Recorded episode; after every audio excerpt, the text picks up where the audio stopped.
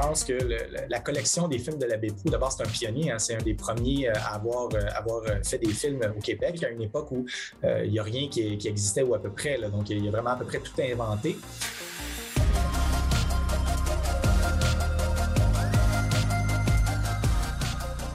Bonjour et bienvenue à Parésia, votre balado qui prend le temps de penser.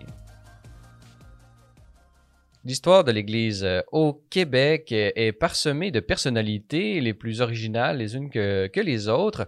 La société québécoise, euh, dans, depuis la Nouvelle-France jusqu'en 2022, a certainement pu bénéficier euh, de plusieurs personnalités ecclésiales qui ont pu contribuer au développement de notre culture française, canadienne, canadienne-française et, désormais québécoise. Et pour nous parler de l'une de ces figures centrales, j'ai la joie d'être en compagnie de l'historien Marc-André Robert. Bonjour.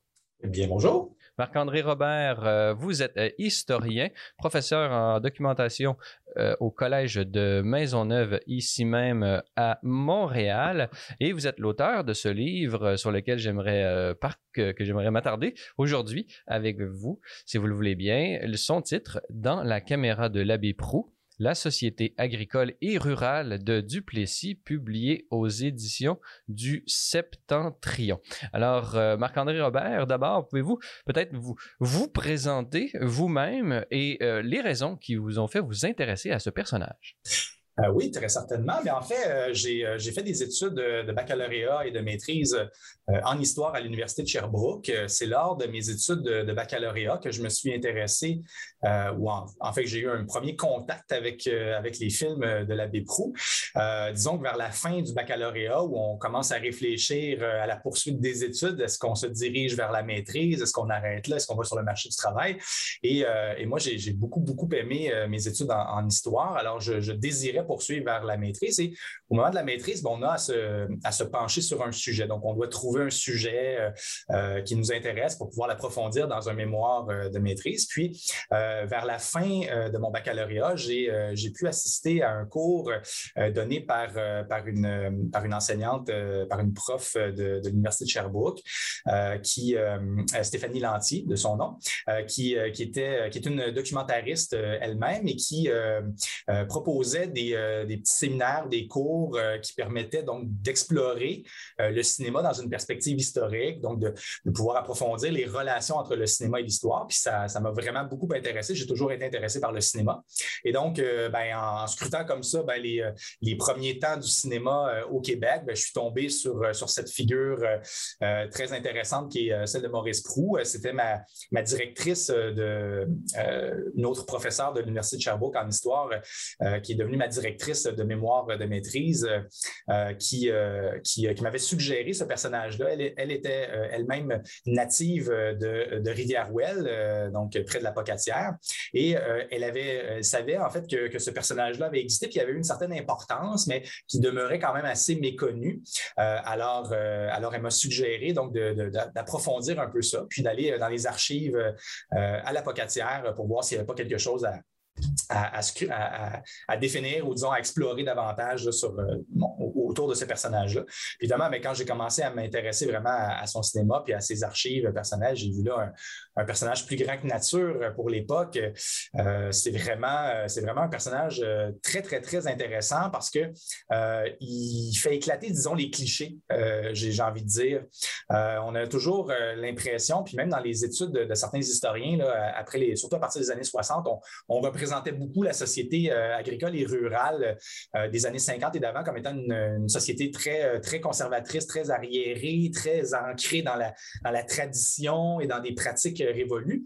Alors que pour, euh, pour l'abbé Proux, ben, c'était complètement le contraire. Et pourtant, c'était un prêtre. Donc, c'est un homme qui avait fait des, des études en, donc des études pour, pour devenir prêtre et, qui s'est intéressé à l'agriculture également dans une perspective, dans une perspective de sciences agricoles. Donc, c'est un digne représentant des, régions rurales de son époque également. Puis pourtant, euh, il, laissait euh, voir donc une toute autre image de la société rurale. C'est ça qui, m'a vraiment intéressé puis qui m'a poussé donc à, approfondir ça. Et donc, c'est lors de mes, de mes études de maîtrise que j'ai euh, décidé de, de, consacrer mes recherches à l'œuvre de l'abbé Proux. Puis j'ai été très, très, très étonné de ce que j'ai trouvé.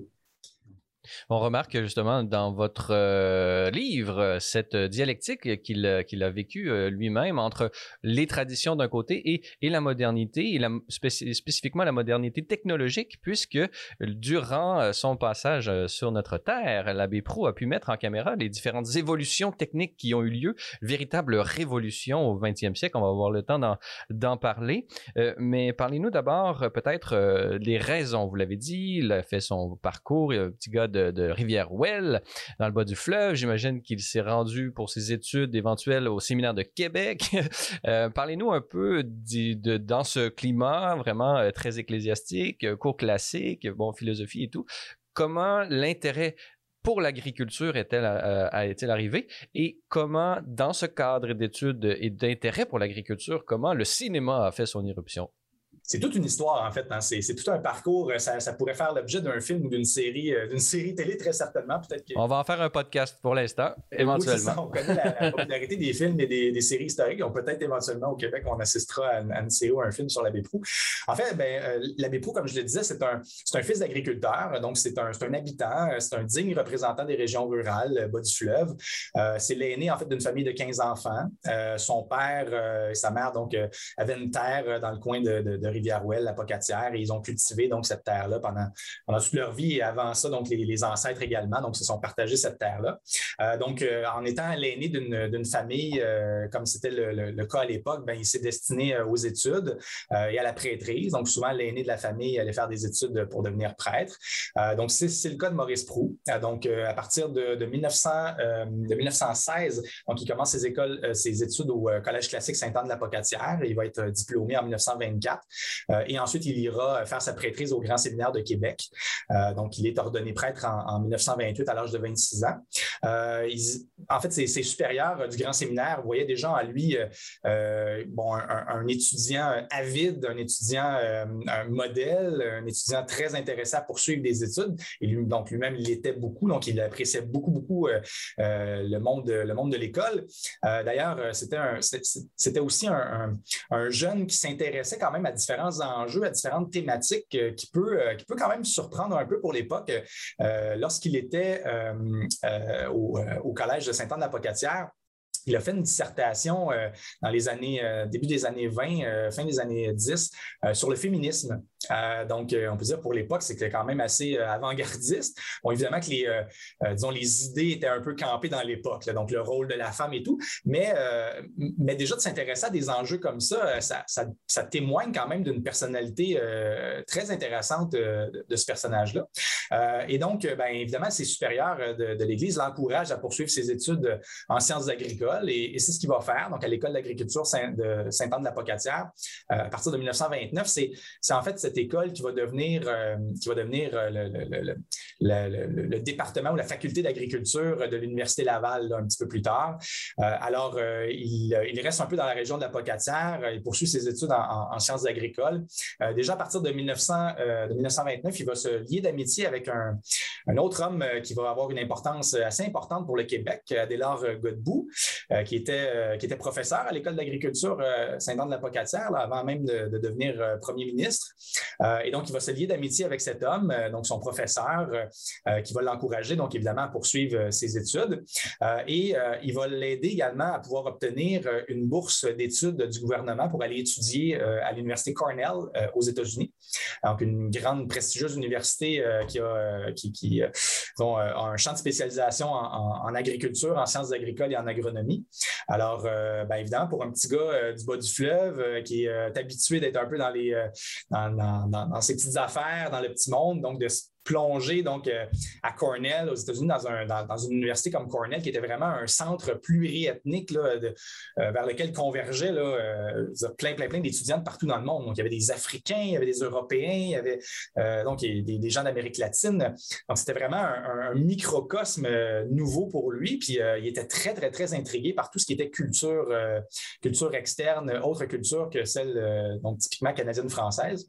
Donc, il, il, aboutit à Cornell, euh, puis évidemment, ben, il se bute euh, à une première difficulté euh, qui était assez capitale et importante, celle d'apprendre l'anglais. On s'en doute bien à, Cornell, bon, c'est une université américaine, il doit pouvoir suivre ses, études en anglais, mais lui, c'est un petit gars du bas du fleuve, ne connaissait pas l'anglais du tout. Alors, qu'est-ce qu'il va faire? Ben, déjà là, on voit un autre trait de sa personnalité intéressante. Donc, il n'hésite pas de façon autodidacte à apprendre l'anglais en, lisant notamment les funny papers, ce qu'on appelle les journaux jaunes un peu, ou les euh, les, les, journaux où il y avait des, bandes dessinées euh, qu'on pouvait, on pouvait retrouver au Québec aussi dans, différentes publications euh, journalistiques. Alors, il lit comme ça des bandes dessinées, des comics, et aussi, ben, il va réaliser qu'il y a à chaque soir des projections cinématographiques qui sont organisées à Cornell. Il y en a deux, donc deux programmes cinématographiques à chaque soir, au cours duquel, en fait, on présente essentiellement les nouvelles. Donc, les nouvelles étaient filmées, les nouvelles filmées et ce qu'on appelle aussi des, des travelogues. les travelogues, en fait, ce sont des, euh, courts euh, euh, films, on pourrait dire des films touristiques ou des films où on présente des paysages, des régions. C'est très lyrique, c'est très donc caméra avec grand angle où on voit vraiment des grands paysages. Et ça l'a beaucoup fasciné tout ça. et évidemment, ben, dans le cadre de ces programmes-là, on présentait notamment dans les nouvelles, bon, ça lui permet donc d'apprendre progressivement l'anglais. Et à un certain moment, il y a un conférencier anglais qui se présente à, à l'Université Cornell pour venir euh, euh, présenter un film, donc un court métrage euh, dans lequel on, présente donc des, on, présente donc des nouvelles, des nouvelles techniques agricoles qui, sont, qui sont développées à cette occasion, à, ce moment-là, à, l'époque. et bon, évidemment, à, l'époque, les, films ne sont pas sonorisés. Hein, donc, c'est pas comme aujourd'hui, on met un DVD dans, notre lecteur, on, écoute, on va sur Netflix, puis bon, le film, voilà, est en couleur, il y a du son et tout ça. C'était pas toujours, c'était pas tout à fait ça à l'époque. Donc, c'était des bandes magnétiques sur lesquelles on enregistrait des images, puis ensuite, ben, il fallait commenter les images en temps réel, donc en direct, quand on présentait le film. Donc, le conférencier en question, euh, qui vient des montre son film et présente les images qui défilent à l'écran. Puis là, ben, pour l'abbé Pro, ça devient vraiment une révélation pour lui. Donc, il est très intéressé euh, donc, à, poursuivre ses études en agronomie. Puis voilà vraiment l'occasion d'un médium ou d'un matériel, euh, un outil très intéressant pour, euh, pour euh, expliquer, présenter puis assister les enseignants dans leur, dans cours.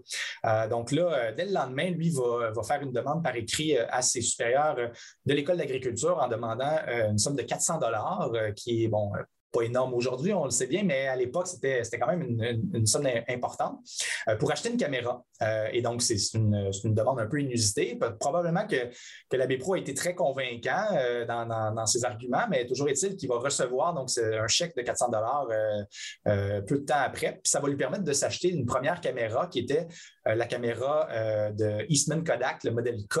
Euh, donc, une, caméra très, très grande, très lourde. D'ailleurs, sur, le, sur la, page couverture, euh, on peut, on peut la voir. C'est la page couverture de, de, mon ouvrage. C'est des grosses caméras euh, très lourdes qui étaient assises sur des trépieds. Donc, c'est pas comme des caméras qu'on a actuellement ou même avec nos téléphones où on peut les trimballer un peu partout. Puis, ça va relativement bien. À cette époque-là, il fallait s'installer. Donc, on installait le trépied, on installait la caméra, puis on filmait des images. Puis, éventuellement, bon, on changeait de place et tout ça. Donc, c'était quand même quelque chose. Puis, donc, il, achète cette caméra-là, puis il commence à expérimenter un peu. Et euh, ben, d'ailleurs, le, manuel euh, d'utilisation de, cette caméra, évidemment, est en anglais aussi, hein, parce que Eastman Kodak étant une, compagnie américaine. Donc, ça, lui donne l'occasion aussi de parfaire son anglais encore une fois. Donc, tout ça, en fait, est un contexte qui lui permet, donc, d'une part, d'apprendre l'anglais, mais aussi d'expérimenter par lui-même euh, comment faire du, film, comment faire du cinéma. Parce qu'il n'y avait pas vraiment d'école de, cinéma à l'époque, tant au Québec qu'ailleurs, peut-être aux États-Unis un petit peu plus, mais c'était quand même, euh, c'était très rudimentaire tout ça. Alors, il euh, faut vraiment qu'il fasse ça par lui-même, qui apprenne par lui-même, qui trouve des trucs, qui essaie erreur. Puis, il faut savoir aussi qu'à l'époque, la pellicule qu'on devait placer dans ces caméras-là coûtait très cher. donc, on ne pouvait pas trop se permettre de faire d'erreurs, comme ça. Alors, ben, toujours est-il qu'il il apprend très vite, il est très intrigué, très intéressé. Il termine son doctorat en agronomie en 1933. Il revient au Québec il commence à enseigner à l'école d'agriculture, puis euh, dans le cadre de ses cours, ben, il présente comme ça des petites séquences de films.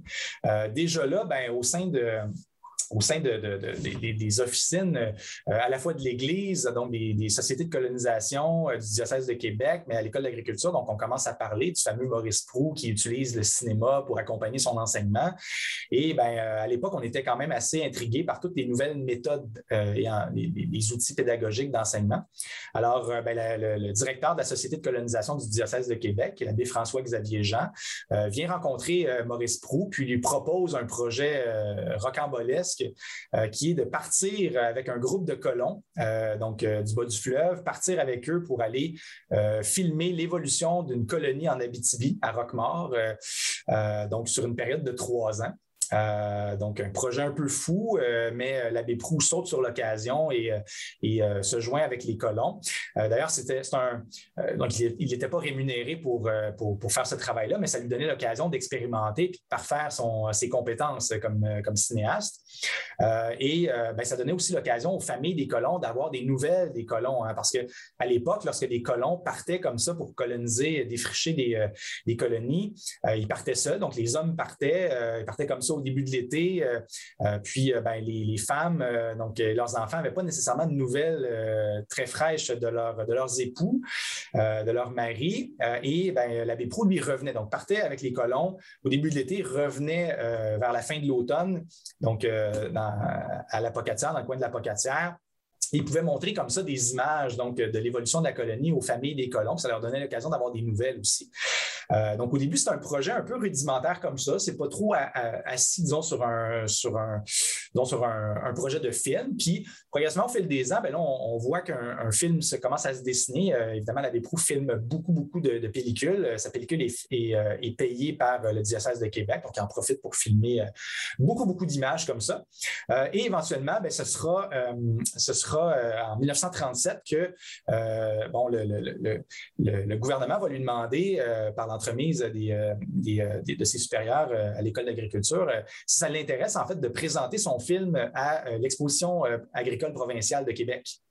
Euh, donc, c'est une grande occasion. C'est un événement assez, assez central euh, à Québec, euh, l'exposition provinciale.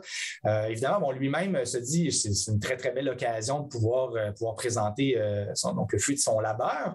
Mais en même temps, ben, le projet était de, présenter le film deux fois par jour pendant une période de, plusieurs, plusieurs semaines. Alors, lui-même se dit bon, ben, si je dois commenter les images donc, de chacune des projections, d'une part, ben, les pellicules vont euh, se fragiliser à mesure qu'on va les, réutiliser, parce que ce n'est pas, euh, pas nécessairement euh, du matériel cinématographique qui, peut durer énormément de temps, donc c'était quand même fragile. donc, il y avait ça, donc ça risquait en fait de compromettre même ces films, donc les pellicules qui avaient, toutes les, images qu'ils avaient captées. Puis aussi, ben, c'était juste une, une expérience assez, assez disons, soutenante au niveau physique que de présenter donc, des projections, donc deux fois par jour, à chaque jour, présenter euh, euh, ces images. Donc, lui-même n'était pas nécessairement intéressé à le faire. C'est là qu'il euh, commence à avoir l'idée de se dire, ben, peut-être qu'on pourrait faire sonoriser le film. Déjà, le gouvernement est intrigué, se dit, ben oui, pourquoi pas, hein, on, pourrait, on, pourrait voir comment, comment on peut faire pour sonoriser tout ça, mais à cette époque-là, la sonorisation n'existait pas des films. C'est encore très, très, très, très, très, méconnu. Alors, ben, l'abbé Proux doit se rendre aux États-Unis, à New York, pour faire des, recherches à la fois auprès de la, la compagnie Eastman Kodak, euh, qui, euh, qui, lui dit euh, gentiment qu'il réussira jamais, que, que, que ce n'est pas possible encore de synchroniser le, son et, l'image, tout ça. mais il est très tenace, alors il va se rendre chez un, un, ingénieur polonais du nom de Toulouski. Je connais pas son prénom, ce n'est pas mentionné dans ses archives, mais un certain Toulouski, personnage un peu mythique, qui va travailler avec lui pour, pour trouver une façon de pouvoir synchroniser le son et l'image. Et ils vont réussir. Ils vont finalement réussir et pendant les dix jours de l'exposition provinciale en 1937. Le film sera présenté deux fois par jour euh, et ce sera un succès monstre. Euh, les, foules vont se précipiter. Il euh, faut penser que c'est avant même les premiers programmes de Radio-Canada. Donc, c'est pour les colons, pour les gens, les agriculteurs qui se rendent à l'exposition provinciale puis qui voient un film comme ça, c'est une première. C'est voir quelque chose de complètement nouveau. Alors, ça, ça pique la curiosité. Donc, succès euh, énorme. Évidemment, il va avoir un très grand succès d'estime par, euh, cette présentation-là. Puis, euh, éventuellement, il va continuer comme ça à, produire donc d'autres films dans d'autres colonies, notamment en Gaspésie, puis ailleurs aussi au Québec. Donc, on voit que vraiment, il, euh, euh, il, est, il est un patenteux, un peu comme pour utiliser le, langage de, la Beauce. On, parle souvent de, de, ces créateurs, euh, tel Joseph Armand Bombardier, qui va dans son garage apprendre. et on, a vu que cette tradition a, pu mener à des, à des empires aujourd'hui avec les Google et tout ça qui a commencé également dans leur, dans leur garage. il est un peu dans cette, dans cette lignée et dans cette tradition. L'abbé Prou, il va apprendre par lui-même à faire faire des films. Et ces films vont suivre euh, les intérêts euh, qui étaient les siens et qui vont subir euh, une certaine évolution tout en étant la, même, la même personne. Il va rester fidèle à, ses principes. Parlez-nous un peu des différentes étapes que vont suivre. Avez-vous fait une déployer en plusieurs étapes le déploiement de son œuvre? Y a-t-il des, moments de passage où on voit véritablement une évolution? Pouvons-nous catégoriser chronologiquement son œuvre? Oui, tout à fait, absolument. Ben, euh, je dirais que dans les premières années, c'est beaucoup, euh, euh, beaucoup l'agriculture, la colonisation qui va retenir, sont les premières, les principales thématiques de son œuvre. donc après les deux, les deux, trois premiers films qu'il va faire sur la colonisation, donc en, Abitibi et en Gaspésie, il va faire, il va réaliser différents films sur sur l'agriculture, donc soit la culture de, certains produits, les maladies qui affectent certaines productions agricoles, des techniques agricoles, des, des chevaux par exemple le percheron. On va réaliser un, film magnifique sur, euh, sur l'élevage des, chevaux percherons à la demande de la Société d'élevage des percherons du Québec. Euh, il va réaliser des films sur des pratiques agricoles qui étaient, euh, qui étaient en des études ou qui commençaient à, disparaître, ce qui va devenir aussi éventuellement donc, du matériel ethnographique très, très, très important pour, pour disons, conserver des images et du son de ces pratiques-là révolues. il va s'intéresser évidemment à la figure de l'habitant. Euh, donc, euh, le monde rural euh, sous toutes ses coutures va l'intéresser. le monde ecclésiastique aussi va réaliser plusieurs films, il va se rendre à Rome pour, pour réaliser différents films. donc, oui, effectivement, disons que son œuvre, on pourrait la, répartir en trois phases. La première sur la colonisation, l'agriculture. La deuxième sur, sur les, les, pratiques agricoles et, les, la culture, les, les différentes cultures. marier à ça aussi un petit peu un petit peu de films, euh, de films religieux euh, ecclésiastiques, puis éventuellement des films purement, euh, je dirais, je dirais pas politique dans le sens péjoratif du terme, là, dans le sens c'est pas des, films qui font le, qui, vantent ou qui, qui, qui, donnent des mérites d'hommes politiques. Donc c'est pas des films de propagande politique, mais c'est des films sur des programmes politiques de l'époque. donc ça c'est beaucoup pendant le mandat de Duplessis, là, donc entre 1944 et 59. L'abbé Proux va se lier d'amitié avec, avec Duplessis il va réaliser euh, pour lui euh, différents films sur la construction des routes, euh, des, ponts au Québec. donc, différentes thématiques comme ça qui, qui cadraient dans le programme politique de l'Union nationale, mais sans être jamais, en fait, des films de propagande, dans le sens où on ne mentionne jamais dans les films de l'abbé Proux des noms de politiciens ou de premiers ministres, ou on ne vante jamais un parti politique. Puis lui-même, lors d'une entrevue qu'il a donnée vers la fin de sa vie dans les années 70, mentionnait justement que pour lui, c'était important important de ne pas mentionner de nom d'hommes politiques ou même de de partis politiques comme tel, parce que pour lui, c'était c'était les, sujets qui étaient importants et non pas la politique derrière les sujets. Donc ça, c'est intéressant. C'est un peu un mariage de circonstances qui a fait que l'abbé Prou a travaillé euh, pour, euh, pour toute la carrière, pratiquement toute sa carrière de, cinéaste pour, euh, pour Duplessis puis un peu pour, pour Godbout. Mais, mais je pense que ça faisait son affaire, ça lui donnait de l'emploi, ça lui donnait du travail. Il était payé pour le faire, puis ben, ça lui permettait en fait de, de, continuer à faire du, du film. C'est vraiment ce qui le, passionnait par-dessus tout.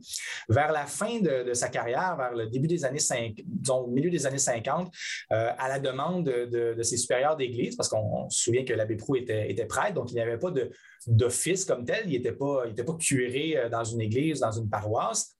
Donc, il n'y avait pas nécessairement de, tâches comme telles euh, euh, à, accomplir au quotidien. Mais par contre, euh, étant un homme d'Église, puis bon, on, sait que vers, le milieu des années 50, fin des années 50, il y a un, certain, une certaine laïcisation de la société québécoise qui s'opère. on, est en, manque de prêtres aussi au sein de l'Église catholique au Québec, dans différentes paroisses, différentes régions. Et donc, on lui demande en fait de revenir un peu à ses premiers amours et, et de s'occuper du service social d'adoption de la pocatière et ben, l'abbé Prou, progressivement, va commencer à, à s'intéresser davantage à l'adoption euh, des enfants euh, et il va délaisser progressivement euh, le cinéma. Et ça concorde un peu avec la fin du règne de Duplessis. Donc, vers la fin des années 50, l'abbé Proux ne réalise presque plus de films, peut-être un ou deux par année, gros maximum.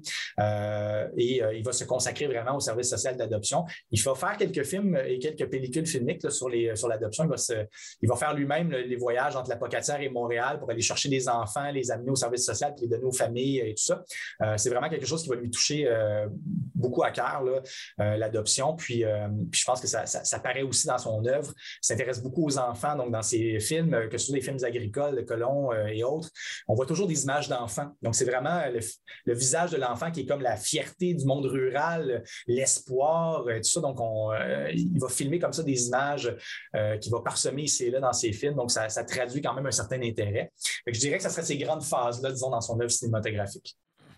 Parmi les thèmes que vous avez mentionnés, bon, il y a évidemment celle de, l'Église, puisqu'il était prêtre, et euh, vous l'avez mentionné qu'il a pu réaliser ce, magnifique euh, documentaire, qui avec des images presque exclusives sur euh, la proclamation du dogme de l'Assomption de la Vierge Marie qui a eu lieu en 1950 par le pape Pie XII. Et dans votre livre, vous faites une distinction qui, selon vous, était la sienne entre la foi d'un côté et les dogmes de l'autre et que j'ai compris de mon côté avec peut-être un autre langage entre la spiritualité euh, vraiment la, comme étant la foi, cette spiritualité populaire, et euh, le dogme euh, caractérisé par l'institutionnalisation de cette même foi avec bon une hiérarchie et tout ça. Parlez-nous un peu de cette distinction et comment la, foi et le dogme était-il représenté euh, dans cette euh, dimension de l'œuvre de l'abbé Maurice Pro. Oui, euh, en fait, c'est très, très, très intéressant cet aspect-là de son œuvre parce qu'on aurait, pu, on aurait pu facilement présumer qu'un ben, prêtre qui, fait des films religieux, bon, va, vont, vanter l'institution en tant que telle, puis les dogmes, la pratique, alors que dans l'œuvre de l'abbé Proust, ce n'est pas tout à fait ça. ce qu'on voit, en fait, dans ces images, même s'il a réalisé quelques-uns de, vous en avez nommé un, mais il en a, nommé, il en a réalisé plusieurs autres, c'est des films à l'intérieur desquels on voit vraiment les images qui, prédominent euh, dans ces films-là, c'est les images qu'on voit, c'est les croyants, c'est les fidèles, c'est les gens qui assistent à ces cérémonies-là. On voit leur visage, on voit les foules, on voit les gens qui sont émerveillés, qui sont euh, emballés par, euh, par leur esprit spirituel du moment et par l'importance du moment, et moins par le, dogme, c'est-à-dire quelles sont les différentes pratiques, les, rituels comme tels très institutionnalisés de, l'Église catholique. Alors, je ne suis pas en train de dire non plus que pour lui, l'institution n'était pas importante, au contraire, très importante, mais on voit que ce qui l'intéresse beaucoup par-dessus tout, c'est vraiment la spiritualité, comme vous l'avez dit, c'est vraiment euh, le, euh, disons le, sentiment de communauté qui anime les gens et euh, cette foi en, un esprit supérieur qui, gouverne, qui rassemble, qui, unifie les familles et les communautés. Donc, je pense que c'est vraiment ça pour lui qui était, qui était important. Donc, c'est ce contact avec, avec l'inconnu, avec le mystique, plus que l'institution comme telle et les pratiques. puis donc, dans ces films, ben, ce qu'on voit, c'est beaucoup ça donc dans le, film sur la proclamation du dogme de l'Assomption, il y a beaucoup plus d'images qu'on voit sur les foules rassemblées, sur les visages des gens que sur la procédure vraiment de l'événement. Euh, puis ça, c'est un, exemple parmi tant d'autres, mais donc ça, montre vraiment, euh, disons, la perception qu'il avait du rôle de l'Église dans la vie des gens, qui n'était pas nécessairement un rôle, euh, disons, de, de, de disons, paternaliste où on va euh, inciter les gens à agir d'une certaine façon, mais c'est plutôt le rassemblement, la communauté, l'esprit de communion entre les gens. Donc, ce sentiment d'appartenance à, quelque chose de plus grand, je pense que c'est ça qui animait vraiment euh, l'abbé Prou euh, et qui, se traduit beaucoup dans son œuvre. On peut penser que c'était davantage l'intériorité euh, des gens et comment elle pouvait motiver les différentes initiatives euh, de, la population plutôt que la force d'encadrement institutionnel sur laquelle il voulait mettre euh, l'accent. cette vision sera celle éventuellement de, bon, de, plus en plus de l'Église puisque cette société québécoise va se libérer, disons ça comme ça, de ce pouvoir et de cette force d'encadrement forte que lui offrait l'Église. bon, on peut qu'elle a été transférée à d'autres institutions, euh, ben, notamment le gouvernement et tout ça. Bon, on peut, on pourra en parler. Mais parallèlement, euh, comment a-t-il perçu ce, déplacement ou cette, euh, cette révolution tranquille? Comment a-t-il vu, lui, ou vécu à la première personne ce changement sociologique de la deuxième partie du 20e siècle? Marc-André Robert. On, parlait en fait de, sa, conception de la modernité et son, cette dialectique entre la tradition et la modernité, qui en quoi pour lui, chez lui, euh, l'un n'excluait pas l'autre. C'est-à-dire que pour lui, ça a toujours été dans son œuvre l'alliance entre la tradition et la modernité technique, le progrès comme tel. Bon, c'est une expression très, très convenue pour l'époque. Hein. Tout le monde était. Je connais personne qui compte le progrès. Tout le monde est pour le progrès, mais qu'est-ce que c'est que le progrès? Encore faut-il s'entendre. Pour lui, le progrès, c'était beaucoup le progrès technique, le progrès technologique. Euh, et pour lui, ben, ce progrès-là ne devait pas faire abstraction de la tradition et de certaines valeurs, de certaines, euh, de certaines traditions, donc qui, qui faisait que nos, euh, que nos, nos communautés, nos villages se développaient et ils restaient quand même unis. Je pense que c'était sous l'égide de l'Église catholique euh, jusqu'à tournant des années 60. Puis après, progressivement, ça s'est transformé. Euh, euh, bon, ça, peut-être entre les mains du gouvernement, comme vous dites, et dans d'autres institutions, effectivement. la, Révolution tranquille, pour lui, au premier chef, dans ses archives, il n'y avait pas, disons, une vision très arrêtée de ce que c'était. Puis je pense que pour plusieurs gens de l'époque, c'était un peu ça. C'est-à-dire que nous, à, posteriori, on peut facilement se pencher sur cette époque et dire, ben voilà, l'époque de la Révolution tranquille à partir de 1960 bon, c'est la Révolution tranquille, mais à cette époque-là, on vivait un peu cette révolution-là au jour le jour, sans trop euh, voir bon, les, grandes fractures. Euh, je pense que pour lui, c'est un peu la, même chose. Euh, je pense que la Révolution tranquille arrive, si on, présume que la Révolution tranquille débute par l'élection du gouvernement de Jean Lesage en 1960, ben, on, peut dire que euh, dans la vie de l'abbé Proux, c'est vraiment, ça marque la fin pratiquement de la carrière de cinéaste de, de, l'abbé Proux. Lui-même disait qu'à partir du tournant des années 50, lorsque Duplessis euh, décède euh, tragiquement, ben, à partir de ce moment-là, il était, étiqueté Union nationale. Donc, il était, un bleu, puis à l'époque, bon, les, positions étaient très campées. Hein, dans les familles, étaient soit bleu, étaient soit rouge. Et pourtant, même la famille de l'abbé Proux était une famille libérale. Son père était libéral, ils étaient très proches Godbout, qui était lui-même euh, un, libéral. Mais le fait d'avoir travaillé tellement longtemps, pendant tellement d'années euh, dans les officines euh, de l'Union nationale, ben, ça l'a comme teinté disons, sa, réputation d'être un bleu, d'être un, conservateur de l'Union nationale, alors que il ne se définissait pas nécessairement comme ça, il se définissait comme étant un libéral. Alors, à cette époque-là, au moment où euh, Jean Lesage prend le pouvoir, ben, il y a toute une réforme des institutions qui s'opère. Euh, le, service de ciné-photographie euh, à l'intérieur duquel l'abbé Proux travaillait à contrat va être transformé en office du film du Québec, il va être beaucoup plus institutionnalisé avec une équipe qui, qui, respecte beaucoup plus des pratiques bureaucratiques et tout ça. Ça cadrait un peu moins, disons, avec la personnalité de l'abbé Proux qui était beaucoup plus, disons, euh, à contrat, euh, donc euh, connaissant telle personne et telle autre, donc réalisé comme ça pour, pour des amis des films, ça faisait son affaire.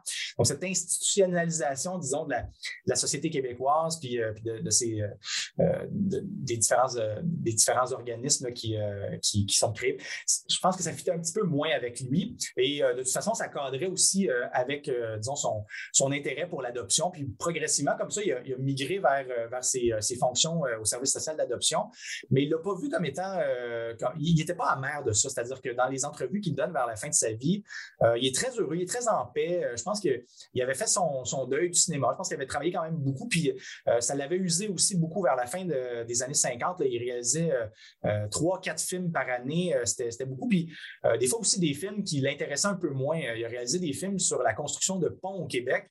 Ce n'était pas particulièrement son intérêt de réaliser ça. Il le faisait parce que c'était des demandes du gouvernement. Puis bon, il voulait. Euh, c'est un, loyal. Euh, un loyal euh, c'était pas un fonctionnaire, hein, d'ailleurs, parce qu'il n'était pas employé de l'État, mais c'est un, un homme loyal dans ses relations qu'il entretenait avec les gens, tout ça, puis il honorait donc ses, contacts et ses relations-là. Mais ça l'intéressait moins. Ce qui l'intéressait, c'est vraiment le monde rural, la, figure du colon, la figure de l'agriculteur, les enfants, bon, l'Église aussi. Donc, comme ça cadrait un petit peu moins, disons, avec, avec le programme de l'Union nationale, puis bon, il a, délaissé ses activités, il est allé vers l'adoption, puis à euh, la fin de sa vie, il était très en paix avec ça. Euh, je pense qu'il avait fait son temps. Lui-même le disait, ben, qu'il était un petit peu tanné de, faire du cinéma. Euh, puis ben, c'est à l'époque aussi, début des années 60, que la première vague donc, des cinéastes documentaristes de l'Union de, l'Office national du film du Canada émerge, les Michel Brault, les, Denis Arcand et autres, donc 60-70. Donc, le, milieu du cinéma aussi se développait beaucoup. Euh, donc, euh, je pense que ça, cadrait un petit peu moins avec lui. Puis, euh, ben, c'est ça, il avait fait, je pense, son deuil. Mais pour la société québécoise, il n'était pas, en, contradiction, je dirais. Il était en continuité avec, les changements qui s'opéraient. Puis, ça, ça, fait, ça fait lui un homme, en fait, très en paix, très, très heureux de sa vie, de ses réalisations vers la fin de sa vie.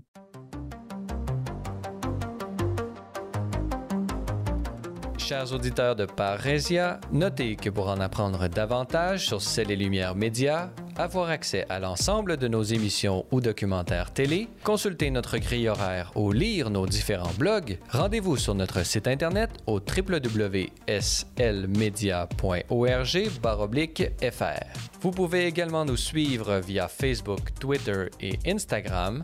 Grand merci à tous ceux qui veulent bien nous laisser un commentaire sur votre plateforme balado préférée ou en s'engageant par leur mention j'aime ou leur partage.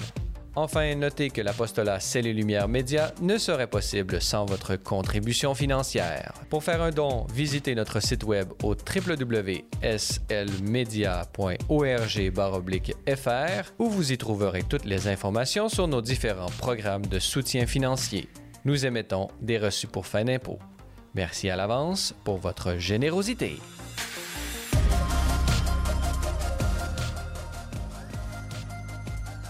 Nous sommes toujours en compagnie euh, de l'historien Marc-André Robert euh, pour parler de son livre intitulé Dans la caméra de l'abbé Prou, la Société agricole et rurale de Duplessis, publié aux éditions du Septentrion. Euh, Marc-André Robert, dans la première partie de cette émission, nous avons pu être les témoins de ce jeune prêtre originaire du bas du fleuve à Rivière-Well qui a pu faire des études aux États-Unis et qui, qui s'est laissé ouvrir euh, ses horizons et qui l'ont mené euh, graduellement vers vers le cinéma qu'il a euh, dédié à la fois à bon à la société rurale, à l'Église ainsi que au gouvernement des Godbout ainsi que de Duplessis.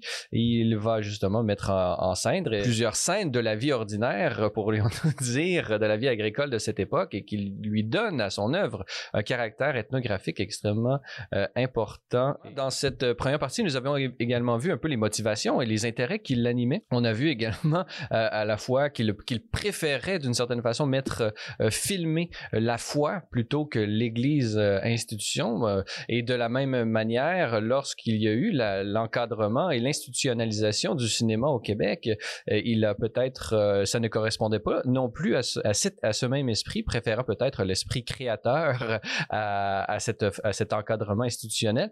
Euh, ce qui va le mener éventuellement à, faire d'autres choses, comme vous l'avez euh, mentionné. Mais parlons-nous, parlez-nous un peu de son œuvre comme telle, ses différents films. Euh, quels, étaient les thèmes qu'il qu'il affectionnait particulièrement? Et pouvez-vous donner quelques exemples de films importants réalisés par l'abbé Prou, Marc-André Robert? Oui, tout à fait. Ben, en fait, euh, on pourrait dire en fait que son œuvre euh, se, divise en, quelques thématiques qui sont, récurrentes. Euh, ben, évidemment, la, société rurale, la figure de l'habitant, pour lui-même, le, terme habitant qui a été, péjorativement connoté, disons, à partir des années 60. Hein. donc, on, soit quand on veut insulter quelqu'un, on va le traiter d'habitant. encore aujourd'hui, alors que pour l'époque, c'était un terme pour lui qui était très noble. On retrouve justement euh, encore aujourd'hui la dernière place où est-ce que ce terme-là est encore euh, euh, positif, c'est lorsque en anglais on parle des, Canadiens de Montréal, on dit Go Haps Go, c'est les Haps, ce sont les habitants et donc c'est très positif. Donc il faudrait réussir peut-être à me faire migrer le, terme habitant pour en français pour qu'il puisse redécouvrir et reprendre sa vision positive. Oui, tout à fait. Puis en, fait, hein, lorsque les, les, quand, les, Canadiens, on, disait ben, Go Habs Go pour habitants, on reprenait, en fait, c'est une, technique en fait que les, que les, Canadiens français reprenaient pour pouvoir reprendre une insulte qu'on leur, leur donnait, puis pour euh, c'est un, procédé qui est assez, euh, qui est assez commun euh, en, humour, qu'on va prendre une insulte, on va la retourner pour, pour, pour, la mettre un peu, un peu drôle, puis la, remettre entre nos mains pour se l'approprier. ben c'est ça. Puis clairement, pour l'abbé Pro, en fait, ce, terme-là est un terme tout à fait noble. Ça symbolisait vraiment les valeurs, ça symbolisait le, personnage important qui était central au sein de la, société canadienne-française, qui est l'agriculteur. Donc, évidemment, il y a plusieurs films qui, qui, en font, qui en font mention donc, ces films, euh, ces films techniques là, où on, montre des, euh, techniques, euh, des techniques agricoles ou des, des cultures agricoles, les, maladies de la pomme de terre, par exemple, qui va réaliser en plusieurs, dans une certaine série de films, je crois qu'il y en a trois ou quatre. donc, c'est des films très techniques, des films très scientifiques qui vont lui servir lors de son enseignement à l'école d'agriculture. Des, des, films comme, par exemple, celui que j'ai mentionné sur le percheron, qui est réalisé, si je ne m'abuse, en 1939. donc, un film, en fait, en, noir et blanc qui montre euh, l'élevage de, ce cheval, qui était très, de cette race de cheval, de chevaux qui était très importante euh, pour l'époque. Puis on voit vraiment la, figure de l'agriculture, la, figure de l'habitant du, euh, de l'agriculteur de l'époque. Donc ça, ce sont des films assez majeurs, assez importants. je pourrais dire aussi, parallèlement à la figure de l'habitant, la jeunesse rurale aussi, c'est aussi une thématique qui était très chère à l'abbé Proux, la figure de l'enfant, mais la jeunesse agricole et rurale.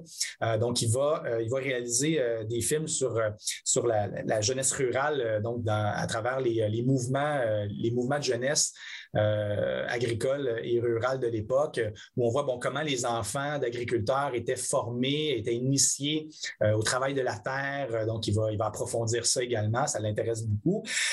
sinon, ben, je dirais les, la, dialectique entre la modernité et la tradition, ça transparaît beaucoup dans, dans la majorité de son œuvre, même dans les films très techniques où il va explorer, par exemple, des nouvelles, euh, des nouvelles techniques, euh, des, nouvelles techniques agricoles. Il va toujours présenter, en fait, en parallèle, la figure de l'habitant, la, famille, le sentiment de communauté, l'importance de l'enfant, de l'espoir des familles nombreuses. Donc, c'est vraiment toujours en parallèle. Donc, dans, son œuvre, c'est assez, assez majeur.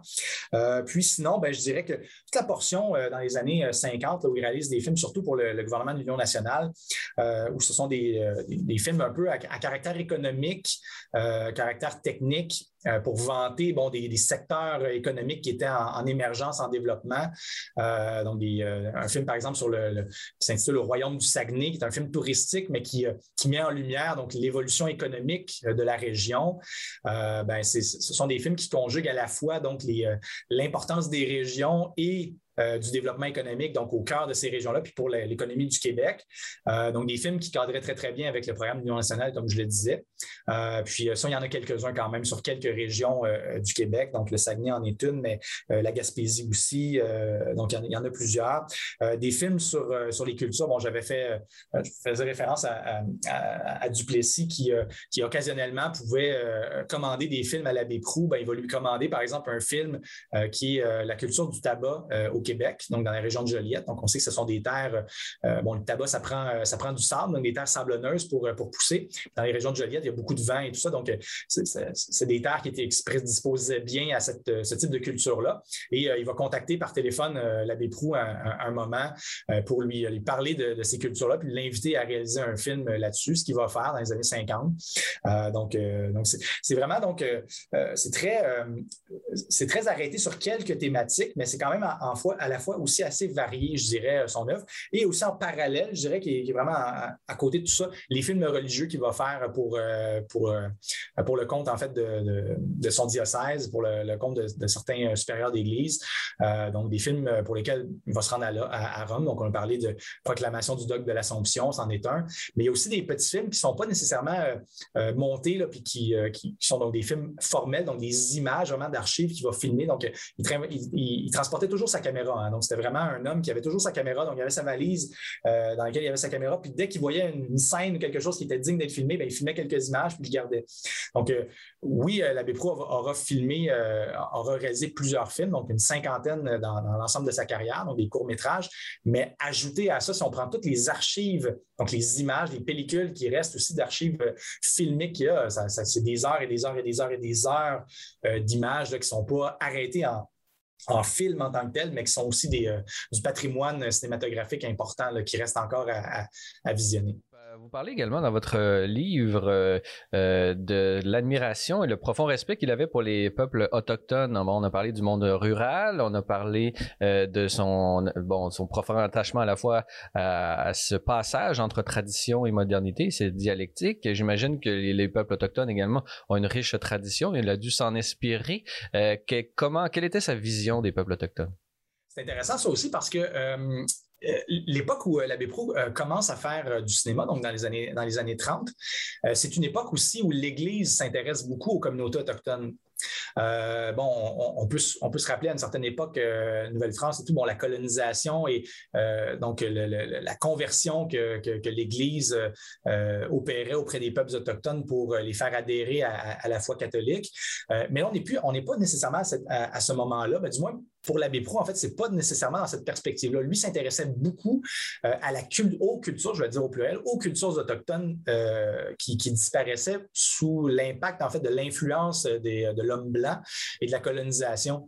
Euh, donc, quand il réalise des films euh, de colonisation dans la région de, de, de, euh, l'Abitibi et de la Gaspésie, il, va, il ne manque pas en fait d'aller visiter des, des, communautés autochtones et de filmer comme ça les Autochtones, puis leur contact que ces Autochtones, en fait, leur communauté ont avec les Blancs et l'influence de la modernité dans ces communautés-là.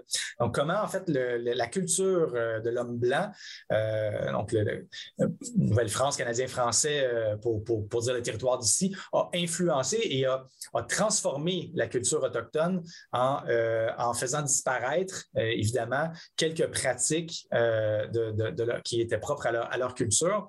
Donc, mais, on voit quand même dans son œuvre qu'il s'intéresse donc à ce passage-là, donc à cette on dire modernisation des cultures autochtones. J'aime pas beaucoup l'appellation parce que ça, laisse entendre que ces cultures-là devaient être modernisées, alors que c'est pas le cas du tout. Mais euh, pour lui, c'était pas donc, euh, c'était pas euh, sa perspective, c'était pas de dire, ben, c'est bien que les, peuples autochtones, bon, transforment leur culture au profit de, la culture dominante, mais c'est plutôt de dire, ben, comment tout ça disparaît, puis qu'est-ce qui en reste? Euh, il filmait beaucoup, en fait, les visages. Donc, les visages l'intéressaient beaucoup. Il filmait les communautés de ces Autochtones-là, leurs pratiques courantes, comment, comment ils organisaient euh, leur, leur, vie au quotidien. Alors, il y avait vraiment une admiration pour les, pour les Autochtones. Euh, ça, c'est clair, ça, ça, transparaît énormément dans ces, dans ces films. Puis, ce n'était pas, le seul propre de l'abbé Proux. Il y avait d'autres hommes d'Église qui ont aussi fait des films dans, les années, dans les années 20, dans les années 30, qui, qui, qui s'intéressaient aussi aux communautés autochtones. Alors, je pense que c'était, je pense que ça faisait partie aussi, j'imagine, de la culture, du contexte euh, de, ecclésiastique de l'époque, parce qu'il n'était pas le seul, en fait, il y en avait quelques-uns qui ont fait leur, leur carrière même euh, entière de, cinéastes amateurs euh, en filmant comme ça des, communautés autochtones, puis l'impact, en fait, de la disparition de certaines pratiques, certaines cultures autochtones à, la lumière donc, de l'influence des, des Blancs en Amérique. On pourrait penser d'une certaine façon que à la fois les peuples autochtones et, les blancs, euh, comme vous les qualifiez ou comme eux euh, nous qualifient souvent, euh, ils euh, justement bon les deux sont affectés par cette modernité technologique et tout ça. Peut-être que c'est d'un même regard qu'ils regardaient ce monde rural et les peuples autochtones et qu'ils voyaient d'une certaine façon, oui, les aspects positifs de la technique. On peut penser que tous les agriculteurs furent très heureux de passer passer euh, du euh, passer de la charrue et aux, chevaux et au défrichage à, euh, la citronçonneuse et au et au tracteur. On peut penser que ce mais en même temps, il y a une perte de, patrimoine, une sagesse qui peut se diluer à travers l'histoire et, ce passage doit être vécu d'une manière mature, disons ça comme ça. Est-ce que vous voyez justement cette cette œuvre de l'abbé Prou comme étant un patrimoine, comme étant un, témoignage du passé pour qu'il continue à ensemencer euh, le présent pour vivre d'une manière humaine ce, futur et cette modernité technologique qui peut faire, elle aussi, des ravages. Voyez-vous un, lien entre les deux? Mais je pense que c'est clairement, clairement ça qui l'intéressait, c'est-à-dire qu'il mettait en image et en, lumière cette, cette relation-là. Pour lui, la tradition ne voulait pas, n'était pas en opposition avec, avec, avec cette, le progrès n'était pas en opposition avec la tradition. Pour lui, c'était important. Les deux devaient s'allier vers, vers l'avenir pour qu'on puisse conserver une certaine trace de, de, qui on est, de où on vient, puis où est-ce qu'on s'en va. Donc, pour lui, la, modernité devait toujours se faire en étant assise sur des valeurs, sur des principes qui étaient les nôtres. Euh, et je pense que le, regard qu'il portait sur les, peuples autochtones euh, pouvait probablement être de la même façon. C'est-à-dire que, évidemment, que l'arrivée des Blancs, euh, l'arrivée de, des Blancs en Amérique, en Nouvelle-France, les contacts que, ces Blancs-là ont entretenus avec les, peuples autochtones, les Premières Nations, bien évidemment, c'était du donnant-donnant. Hein. Bon, oui, il y, a probablement eu des abus, puis il y en a eu euh, qui ont été documentés, euh, euh, évidemment, mais, mais la relation que les, que les Français en Nouvelle-France avaient avec les, peuples autochtones était différente quand même que, celle que les Américains ont eue, que les Anglais ont eue avec les, peuples autochtones en, territoire américain. je pense que c'est un, une alliance, en fait, qui était beaucoup plus fertile, disons, dans le territoire de la Nouvelle-France où on a eu des, partages de, communautés. Les, peuples autochtones s'alliaient avec les colons puis les aidaient dans les postes de traite et tout ça. Dans les... Donc, euh, On peut penser à l'alliance de Champlain avec euh, les Inuits euh, à la tabagie de Tadoussac de, 1603 et justement cet, cet échange vraiment fructueux. Et peut-être que la, caméra de l'abbé Pro peut nous apprendre aussi à avoir un, rapport, disons, plus, je pourrais dire, subtil et nuancé avec, avec l'histoire et remarquer euh, les différentes euh, l'aspect chronologique et les différentes étapes et ne pas euh, mélanger les erreurs qui ont pu être commises à une, à, des, à une époque, par exemple à la deuxième moitié du, du 19e siècle, la première moitié du 20e siècle avec la Nouvelle-France. Il s'agit de, de, deux mondes d'une certaine façon complètement différents et donc remettre les choses en contexte, c'est quelque chose d'important et peut-être que l'œuvre de l'abbé Proux peut nous porter en ce sens. Oui, tout à fait. Puis euh, on voit lorsqu'il filme les, peuples autochtones, comme je disais, il filme beaucoup les visages, les, visages de femmes, les visages d'enfants. Puis il montre en, quelque sorte que la, modernisation ou le progrès technique et technologique euh, qui, qui, qui, influençait aussi ces, euh, communautés-là avait du positif. Donc, ça n'avait pas que du négatif, mais que ce n'était pas non plus la modernisation à tout prix. C'est-à-dire qu'il fallait conserver quand même une certaine, tradition qui, était, qui assise dans, ces communautés-là. Donc, c'est vraiment un mariage de bonne, euh, volonté, je pense, qu'il voulait mettre en lumière. Il euh, faut savoir aussi que dans les films de l'abbé Proux, quand, j'avais expliqué un petit peu le contexte de création de ces films, euh, où bon, c'était lui, il filmait essentiellement des images. On pourrait dire qu'actuellement, si on traduisait son, métier de l'époque à, aujourd'hui, on dirait qu'il était un directeur photo, c'est-à-dire que c'est lui qui est responsable de la caméra puis qui va filmer les images, va prendre les angles et tout ça, mais c'était pas lui qui commentait les images. Donc, au moment où on sonorisait les films, donc on, filmait d'abord les images, puis après on, rédigeait des textes euh, et les textes, bon, lui était supervisé par, euh, les textes étaient rédigés euh, par, d'autres gens, donc des, collègues de, Maurice Prou. Et, il, approuvait en fait les, textes, mais ce n'était pas lui qui rédigeait les textes. Donc, c'est ce qui fait que quand on regarde les films de l'abbé Prou, quand on les visionne, on peut se donner l'exercice de visionner les films avec le son et en enlevant le son, puis on a vraiment deux regards différents sur l'œuvre de l'abbé Proux. Parce que euh, on a donc, quand on visionne seulement les images, on a vraiment le regard que, que l'abbé Proux portait sur ces sujets d'intérêt euh, derrière la caméra. Quand on ajoute le son, Là, ce qu'on voit, c'est une vision qui peut être aussi teintée euh, au point de vue politique parce que, comme il travaillait pour un organisme provincial, sous l'égide du gouvernement du Plessis beaucoup, ben, c'est des, des, c'est des textes, en fait, qui euh, teintent les images, donc qui offrent une, certaine perspective euh, beaucoup plus colorée politiquement que les images en elles-mêmes seules. Euh, je le disais, donc, ce pas nécessairement des films qui vont faire l'apologie d'un parti politique ou d'homme politique. on n'en mentionne jamais dans l'œuvre de l'abbé Proux. Par contre, on voit quand même indirectement qu'on fait l'apologie d'un programme politique. Donc, on le voit quand même. Donc, ce qui fait que si on enlève le son et on regarde les images, ben, on a vraiment un regard qui est complètement différent, qui est beaucoup plus pur sur ce que l'abbé Proux voulait mettre en image. C'est assez intéressant de faire cet exercice-là parce que là, on voit vraiment quelle était l'intention de l'abbé Prou euh, derrière, cette, caméra. Euh, bon, j'aimerais qu'on fasse ensemble le même exercice que lui, euh, auquel lui-même nous conviait, c'est-à-dire en, regroupant et en pensant bon, cette réalité à travers l'objectif de, cet abbé Prou. quel est l'héritage qu'il nous, nous, a, qu'il nous lègue selon vous? Quelle fut son influence sur le cinéma documentaire au Québec par la suite? Et peut-être pourquoi est-ce important selon vous de, de faire mémoire de cette vie et de cette œuvre de l'abbé Maurice Pro? Oui, mais je, moi, très certainement, je, pense que la collection des films de l'abbé Proux, d'abord, c'est un pionnier. Hein, c'est un des premiers euh, à avoir, euh, euh, fait des films au Québec. Il a montré, en fait, que le, petit Canadien français était capable de, de, grandes choses en matière cinématographique à une époque où il n'y a rien qui, existait ou à peu près. Donc, il a vraiment à peu près tout inventé. Donc, il a, pavé la voie très certainement à, une première génération de, cinéastes vers la fin des années 50 et, et 60. Là, ce qu'on appelle l'équipe française de l'Office national du film euh, du Canada. Euh, donc, les, euh, les, Denis Arcan, les Michel Brault, les Pierre Perrault et autres qui, vont, qui, vont, qui font partie aujourd'hui de, la richesse de notre patrimoine cinématographique. Donc, d'une part, il a influencé beaucoup ces, ces gens-là, ces jeunes-là, parce que c'était les premières images qui existaient au Québec, qui avaient été filmées. il y en a beaucoup qui se sont inspirés des films de l'abbé Proux dans leur œuvre. On voit chez certains, donc, ils ont repris même des images directement liées à, à certains de ses films. Donc, il y a ça.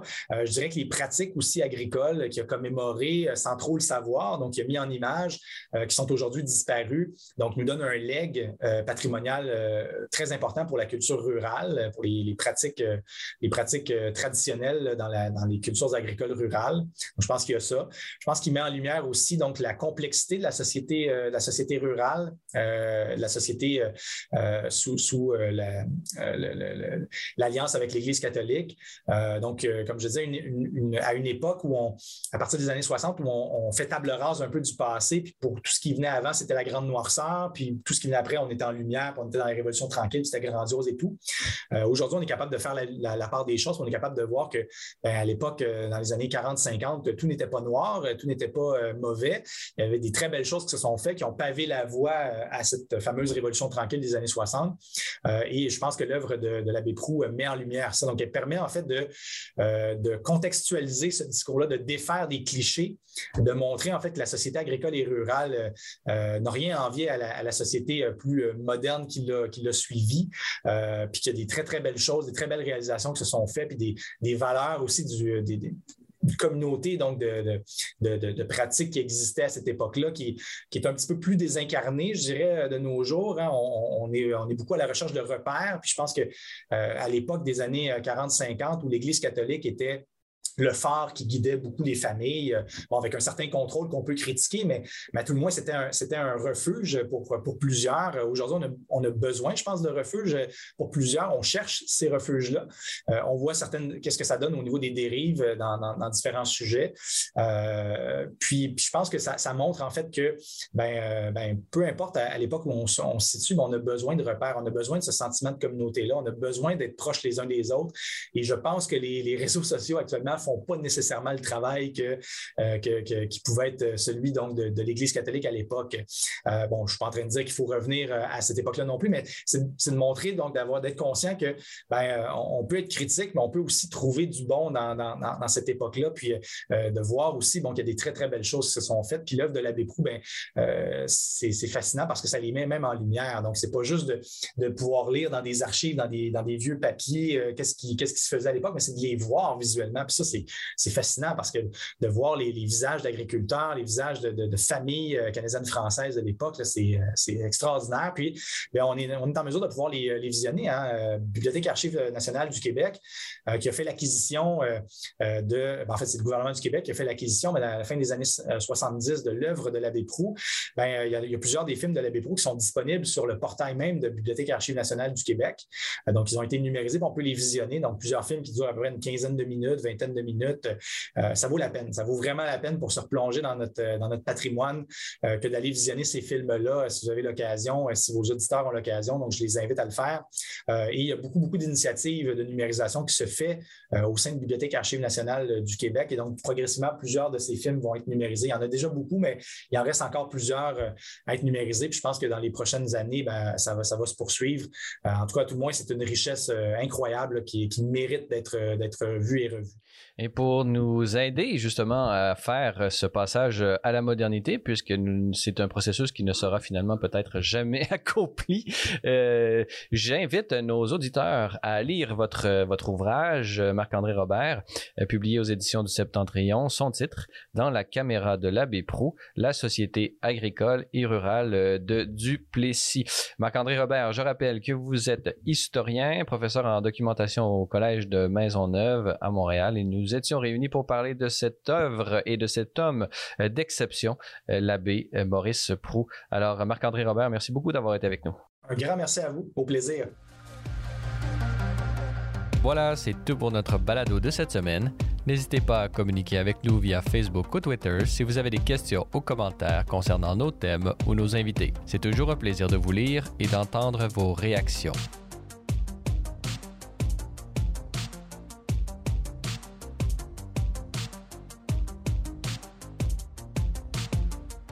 Parésia, une production Celle et Lumière Média. Je suis Francis Denis et n'oubliez pas que la parésia de la foi doit correspondre l'audace de la raison. Allez, bonne semaine.